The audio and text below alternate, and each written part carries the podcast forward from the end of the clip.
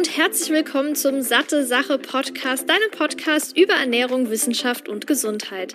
Mein Name ist Laura Merten, ich bin studierte Ernährungswissenschaftlerin und sorge mit Satte Sache dafür, dass Ernährungswissenschaft für alle verständlich wird und du noch smartere Entscheidungen in Sachen Ernährung triffst. In diesem Podcast spreche ich mal alleine, mal mit führenden Expertinnen und Experten über die wichtigsten Fragen rund um die Ernährung. Viel Spaß! Diese Podcast-Episode wird unterstützt durch Eva Monda. Eva Monda ist Nahrungsergänzung speziell für Frauen in jeder Lebenslage. Du findest hier nicht nur Zink, Vitamin B12 oder Eisen, sondern auch wirksame Kompositionen, wenn du Probleme mit der Verdauung hast oder schlecht einschlafen und durchschlafen kannst. Und auch wenn ich sehr auf meine Ernährung achte, kann ich nicht alle Nährstoffe zu 100% abdecken. Deshalb greife ich auf Nahrungsergänzungsmittel zurück. Mir ist aber dabei sehr wichtig, dass die Produkte hochwertig und sinnvoll zusammengesetzt sind. Und alles, was ich brauche, wie zum Beispiel Vitamin D, Vitamin B12 und Eisen, bekomme ich bei Eva Monda zu fairen Preisen und Top-Qualität. Denn Eva Monda setzt auf Natürlichkeit und hochbioverfügbare organisch aktive Formen der Inhaltsstoffe. Die mit MedizinerInnen entwickelten Produkte enthalten zudem alle ausgewählten Premiumzutaten von Markenherstellern. Dadurch wissen sie ganz genau, wo die Rohstoffe herkommen und können die beste Reinheit, Wirkung und Sicherheit bieten. Damit dein Körper die hochwertigen Inhaltsstoffe optimal aufnehmen kann, nutzt Eva Kiefermonda vegane und magensaftresistente DA-Cups, die die Nährstoffe erst im Dünndarm freisetzen, wo sie ihre volle Wirkung entfalten können. Außerdem sind alle Dosen aus Zuckerrohr, kommen also ohne Plastik aus und tragen damit zur Verringerung der CO2-Emissionen bei. Zudem sind die Produkte sogar PETA zertifiziert. Und damit auch du dich von den Produkten überzeugen kannst, habe ich einen Rabattcode für dich. Mit dem Code SatteSache15, klein und zusammengeschrieben, bekommst du 15% Rabatt auf deine gesamte Bestellung. Ganz einfach und unter www.evamonda.de einlösen und deine Gesundheit optimieren. Ich begrüße dich zurück hier zu einer neuen Episode des Satte Sache Podcast. Vielen Dank, dass du wieder eingeschaltet hast. Und wenn du den Podcast noch nicht abonniert hast, kannst du das gleich mal schnell machen. Das geht mit einem Klick und dann bekommst du direkt eine Nachricht, sobald eine neue Episode online gekommen ist und hast auch mit dieser, wenn du es direkt hörst, mitbekommen, dass die nicht an dem Donnerstag wie sonst auch online kommt, weil ich die Grippe hatte und immer noch diesen dummen Reizhusten, aber da will ich jetzt nicht weiter drauf rumreiten. Jedenfalls hat sich das etwas verzögert, aber ich freue mich, das Thema jetzt mit dir zu besprechen. Und wie du unschwer am Titel erkennen konntest, geht es um Clean Eating. Clean Eating ist ja so eine Sache, die in, bei Instagram generell in Social Media super rumkursiert und sagen, äh, viele sagen ja, Clean Eating ist das einzig wahre und wenn man da irgendwie ein bisschen Zucker isst, dann ist das direkt gesundheitsschädlich und so weiter und so fort. Und deshalb benutzen auch super viele den Hashtag Clean Eating, zeigen ihre gesunde Gerichte im Feed oder in der Story. Die Sache ist nur, dass es eigentlich gar keine eindeutige Definition von Clean Eating gibt. Allgemein würde ich sagen, ja, kann man Clean Eating als die Auswahl von Lebensmitteln beschreiben, die natürlich und vollwertig sind. Und dazu gehören Lebensmittel, die frei von Zusatzstoffen, Konservierungsmitteln sind oder auch raffinierten und verarbeiteten Zutaten. Das ist jetzt mal so, was ich mir überlegt habe, wie man das zusammenfassen könnte. Aber es gibt auch manche, die haben einen weniger restriktiven Ansatz und essen einfach mehr Obst und Gemüse, hochwertige Proteine, Nüsse und Samen und weniger verarbeitete Lebensmittel.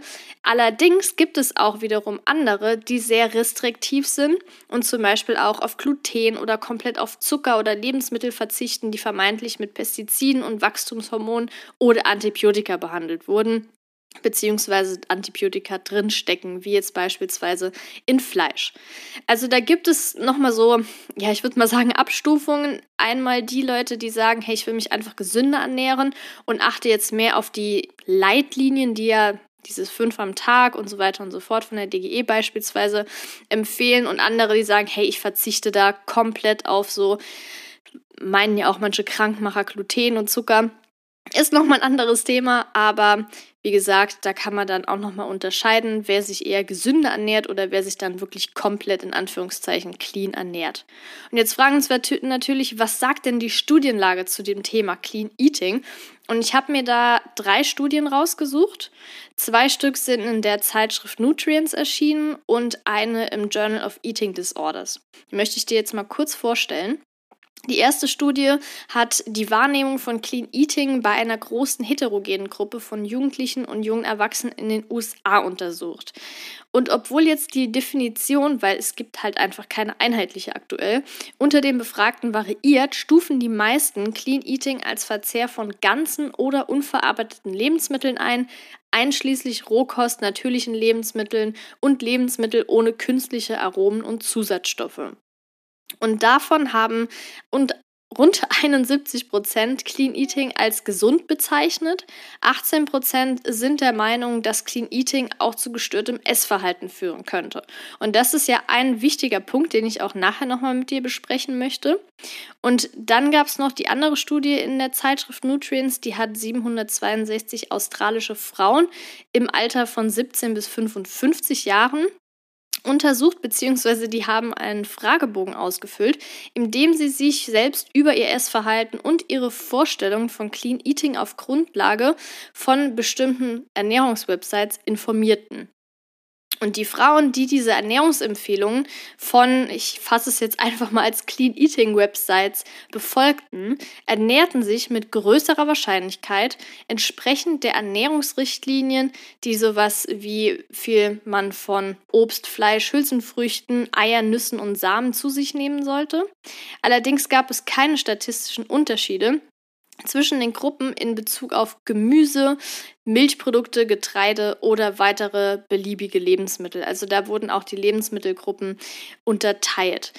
Die Sache ist hier, gerade mit diesen ganzen Fragebögen ist ja auch immer ein bisschen kritisch zu sehen, gerade was das Ernährungsverhalten betrifft. Flunkert man da manchmal sehr gerne auch wenn das anonym ist, aber trotzdem, ja, überschätzt man sein, sein Ernährungsverhalten oft. Ähm, und zudem kommt natürlich, dass es ja unzählige Websites gibt, gerade im englischsprachigen Raum oder englischsprachige Websites, die eben Ernährungstipps geben und gerade Clean Eating ist ja auch nicht immer ganz so klar, wie glaubwürdig die Quellen sind, ob das wirklich evidenzbasierte Richtlinien sind und so weiter. Und es war auch nicht genau klar, ähm, welche Websites da empfohlen wurden. Also von den, von den Studienteilnehmern hat jetzt niemand gesagt bekommen, ich hab, ihr habt jetzt zum Beispiel diese fünf Websites, die sehen okay aus, die scheinen ähm, glaubwürdig zu sein, guckt mal, was ihr dort findet und dann untersuchen wir euer Essverhalten. So war es halt nicht, deshalb ist das Ganze ein bisschen schwammig. Und die dritte Studie, die ich angesprochen habe, aus dem Journal of Eating Disorders, da wurde Clean Eating von amerikanischen College-StudentInnen positiv bewertet, selbst wenn, und das ist ja, wie ich schon angesprochen habe, ein Kritikpunkt, es mit emotionalen Problemen verbunden ist. Also man kann schon sagen, dass diese drei genannten Studien nahelegen, dass umfassendere Untersuchungen erforderlich sind, um die potenziellen Risiken und Vorteile von Clean Eating zu klären. Es gibt natürlich noch andere kleiner angelegte Studien, die habe ich jetzt hier absichtlich nicht aufgeführt, weil die oftmals relativ schwammig sind. Also das waren jetzt die drei, zu denen ich sagen würde, okay, da kann man auf jeden Fall was dazu sagen. Aber nichtsdestotrotz sind die drei da jetzt auch nicht aussagekräftig genug, um zu sagen, hey, Clean Eating wird von den meisten als gesund oder ungesund angesehen oder führt zu psychischen Problemen und so weiter. Also spezifisch auf das Clean Eating jetzt bezogen. Aber warum machen denn jetzt viele Clean Eating? Es gibt natürlich potenzielle Nutzen davon. Also zum einen essen die meisten ja dann weniger Salz durch das Vermeiden von extrem verarbeiteten Lebensmitteln, wo ja auch viel Salz drin steckt, oder zuckerhaltigen Lebensmitteln und Getränken. Außerdem, wenn man sich sehr ausgewogen ernährt, also mit Vollkornprodukten, Obst, Gemüse, Nüssen und gesunden Proteinen, alles was noch dazugehört, ist natürlich die Wahrscheinlichkeit, dass die Nährstoffversorgung ausreichend ist, höher, als wenn man sich sehr einseitig ernährt. Und zusätzlich, was das natürlich ähm, als Folge hat, ist, dass es Vorteile für die Gesundheit bietet, da ernährungsmitbedingte Erkrankungen verringert werden können, wie zum Beispiel Herz-Kreislauf-Erkrankungen oder Diabetes Typ 2. Das ist natürlich ganz klar, aber es gibt auch potenzielle Risiken von Clean Eating. Also zum einen, wenn man sehr stark einschränkt und das jetzt nicht nur auf einen gesünderen Lebensstil ähm, basiert, wenn das nicht aus einem gesünderen Lebensstil einfach nur basiert, sondern wirklich sehr starke Einschränkungen vorgenommen werden, können da natürlich auch Nährstoffmängel auftreten. Außerdem, dadurch, dass es eine mangelnde Klarheit über den Begriff Clean Eating in Bezug auf die Ernährungsempfehlungen gibt, kann das dazu führen, dass Menschen bestimmte Lebensmittel als schlecht und andere als gut einstufen, ohne dass diese Einstufung durch eindeutige Beweise gestützt wird. Und das ist eben auch vielleicht das Problematische an diesen Clean Eating Websites gewesen, dass da oft ges davon gesprochen wird, dieses Lebensmittel ist komplett schlecht. Und man kann natürlich einerseits sagen, Zucker ist schlecht, aber halt da kommt es dann auf die Masse an. Wenn du jetzt ein Stück Kuchen isst, heißt das nicht, dass du was extrem Ungesundes gegessen hast und das direkt auf deine Gesundheit schlägt. Und das ist eben auch ein Punkt, wenn man, ich, ich kann wirklich aus Erfahrung sprechen, ich war auch in diesem Thema sehr stark drin, in diesem äh, ja Kalorien zählen und nur clean essen und so. Und das hat meine Psyche einfach komplett ich nenne es ich sage jetzt nicht das Wort auf jeden Fall war es nicht gut für mich. Und deshalb ähm, ja, ist das eben auch ein Punkt, wo ich mich dann im Internet informiert habe und da wurden oft einzelne Lebensmittel oder sogar Lebensmittelgruppen total schlecht geredet. Und ich dachte, oh mein Gott, wenn ich das jetzt irgendwie in meiner Ernährung drin habe, dann werde ich krank. Und das ist eben nicht der Punkt. Deshalb kann auch ein potenzielles Risiko sein, dass der psychische Druck sehr hoch ist wegen diesen starken Anschre Einschränkungen und gegebenenfalls dann auch die sozialen Komponente drunter leidet. Also, dass man weniger mit Essen geht mit Freunden, dass man abends nicht mit Trinken geht, aus Angst, da könnte irgendwie nur, weiß ich jetzt nicht, ähm, so Snacks angeboten werden, die nicht clean sind und so weiter. So war das bei mir auch. Ich hatte Angst, essen zu gehen und es hat mir irgendwann keinen Spaß mehr gemacht. Und Essen gehen ist natürlich ein soziales Event und wenn das komplett wegfällt, dann wird man auch irgendwann nicht mehr gefragt und das ist natürlich sehr unschön. Es gibt die National Eating Disorder Association und die erhöht Clean Eating ähnlich wie Diäten mit dem Risiko für Orthorexie, beziehungsweise die sagen, dass Clean Eating das Risiko für Orthorexie erhöhen kann. Ähnlich wie Diäten. Aber es ist natürlich wichtig zu beachten, dass es einen Unterschied zwischen Orthorexie und Lebensmitteleinschränkungen gibt. Manche Menschen meiden ja bestimmte Lebensmittel aus ethischen, religiösen oder gesundheitlichen Gründen. Beispielsweise, man ernährt sich vegan, weil man eben ähm, einfach auf das Ethische sich bezieht. Man äh, isst beispielsweise kein Rindfleisch, weil es religiös ist, ähm, oder Schweinefleisch. Und aus gesundheitlichen Gründen verzichte ich jetzt beispielsweise auf ja, Laktose, weil ich es eben nicht vertrage. Oder man hat sogar, weiß ich nicht, irgendeine bestimmte Krankheit und da wird gesagt, dass eine pflanzenbasierte Ernährung geeignet ist, um diese ernährungsmitbedingte Erkrankung zu behandeln und die vielleicht sogar loszuwerden. Und auf der anderen Seite aber die Orthorexie, bei der Menschen wirklich zwanghafte Gedanken über ihre Essgewohnheiten haben. Orthorexie ist noch nicht zumindest als Essstörung offiziell anerkannt, aber es wird natürlich immer wieder gefördert, weil letztendlich ist es eben ein gestörtes Essverhalten was die Betroffenen an den Tag legen. Und dementsprechend sollte das da genauso eingeordnet werden wie die Bulimie, wie die Magersucht und auch das Binge-Eating, meiner Meinung nach. Und ich denke, da bin ich auch nicht alleine. Also das sind die potenziellen Risiken von Clean Eating. Jetzt stellt sich natürlich die Frage, wie finde ich ein gesundes Mittelmaß? Ja, auch wenn eine Besessenheit von strengerem Clean Eating weder für die Psyche noch für den Körper gesund ist, ist es wichtig, sich nährstoffreich und gesund zu ernähren. Ganz klar. Aber nicht alle verarbeiteten Lebensmittel, habe ich ja gerade eben schon auf Zucker beispielsweise bezogen, sind zwangsläufig schlecht und man sollte sie auch nicht komplett weglassen. Abgesehen davon sind tatsächlich die meisten Lebensmittel, die im Supermarkt stehen, bis zu einem gewissen Grad verarbeitet. Wenn wir jetzt das Beispiel Nudeln nehmen, die sind ja auch verarbeitet. Das heißt aber nicht, dass Vollkornnudeln ungesund sind. Nur jetzt nochmal als anderes Beispiel. Es gibt ja verschiedene Ernährungsempfehlungen auf der ganzen Welt, sei es jetzt von Amerika, sei es jetzt in der Dachregion, also Deutschland, Österreich, Schweiz. Es sind verschiedene, aber letztendlich gibt es trotzdem einen Konsens, der sich so überschneidet und sagt, dass eine ausgewogene Ernährung verschiedene Lebensmittelgruppen beinhalten sollen, wie zum Beispiel Gemüse aller Art und Farben, Obst, Getreide. Und da sollte mindestens die Hälfte Vollkorn sein, pflanzliche Proteine wie Hülsenfrüchte, Nüsse und Samen sowie Pflanzenöle wie zum Beispiel Olivenöl oder Rapsöl. Und wenn man das möchte, fettarme Milchprodukte, dazu zählen Joghurt, Quark, Kefir oder körniger Frischkäse. Dazu noch fetter Fisch für Omega-3-Fettsäuren vor allem, mageres Fleisch und Eier. Also das sind so die Kategorien, die, in Ernährung die eine gesunde Ernährung beinhalten sollte. Aber um jetzt noch genauer darauf einzugehen, was mit dem Thema verarbeitete Lebensmittel ist, sind die jetzt komplett ungesund, werde ich davon krank? Nein, die Frage stellt sich jetzt natürlich, was ist mit diesen Guilty Pleasures, die einfach jeder hat. Und damals, als ich zu dieser ganz krassen Clean Eating Zeit war, ich hatte diese Guilty Pleasures eigentlich schon, wenn ich in mich reingehorcht hätte. Aber ich dachte in dem Moment, nee, ich habe das gar nicht, weil ich ernähre mich ja so extrem gesund, da brauche ich das nicht, da kann ich gar keinen Heißhunger bekommen und so weiter und so fort.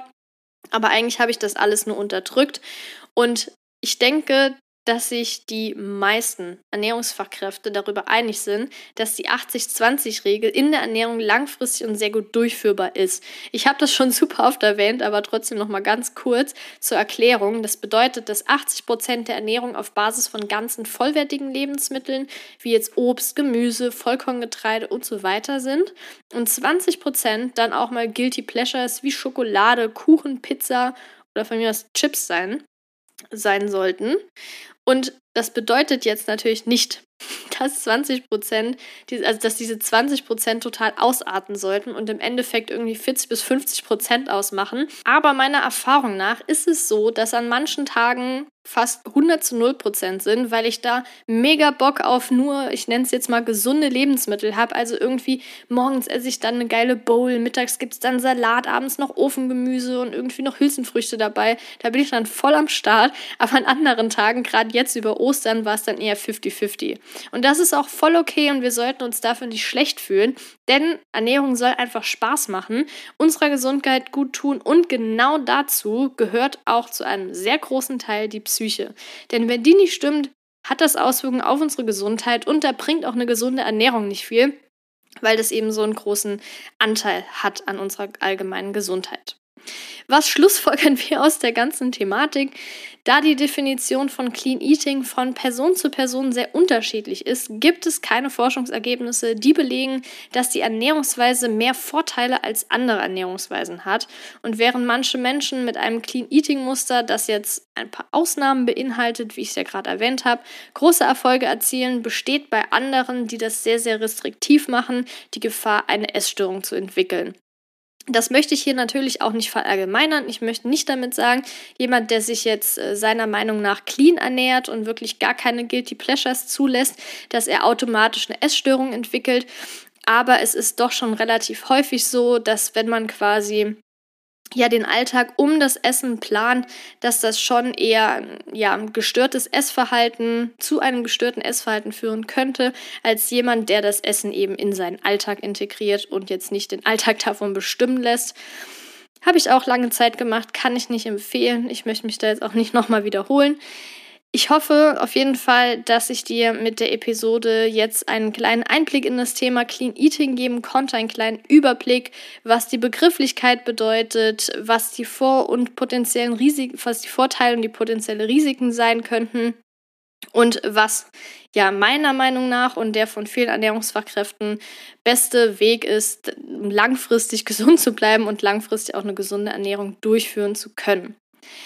Ich wünsche dir auf jeden Fall noch einen schönen Tag. Danke, dass du mir zugehört hast. Ich würde mich sehr freuen, wenn du nächstes Mal wieder einschaltest und nicht vergessen, den Podcast zu abonnieren. Und wenn dir die Episode gefällt, dann lass doch gerne ein Like da, entweder bei YouTube direkt unter der Episode oder eben auch den Podcast bewerten bei Spotify oder Apple Podcast. Das ist auf jeden Fall mega cool und ja, bis zum nächsten Mal. Deine Laura.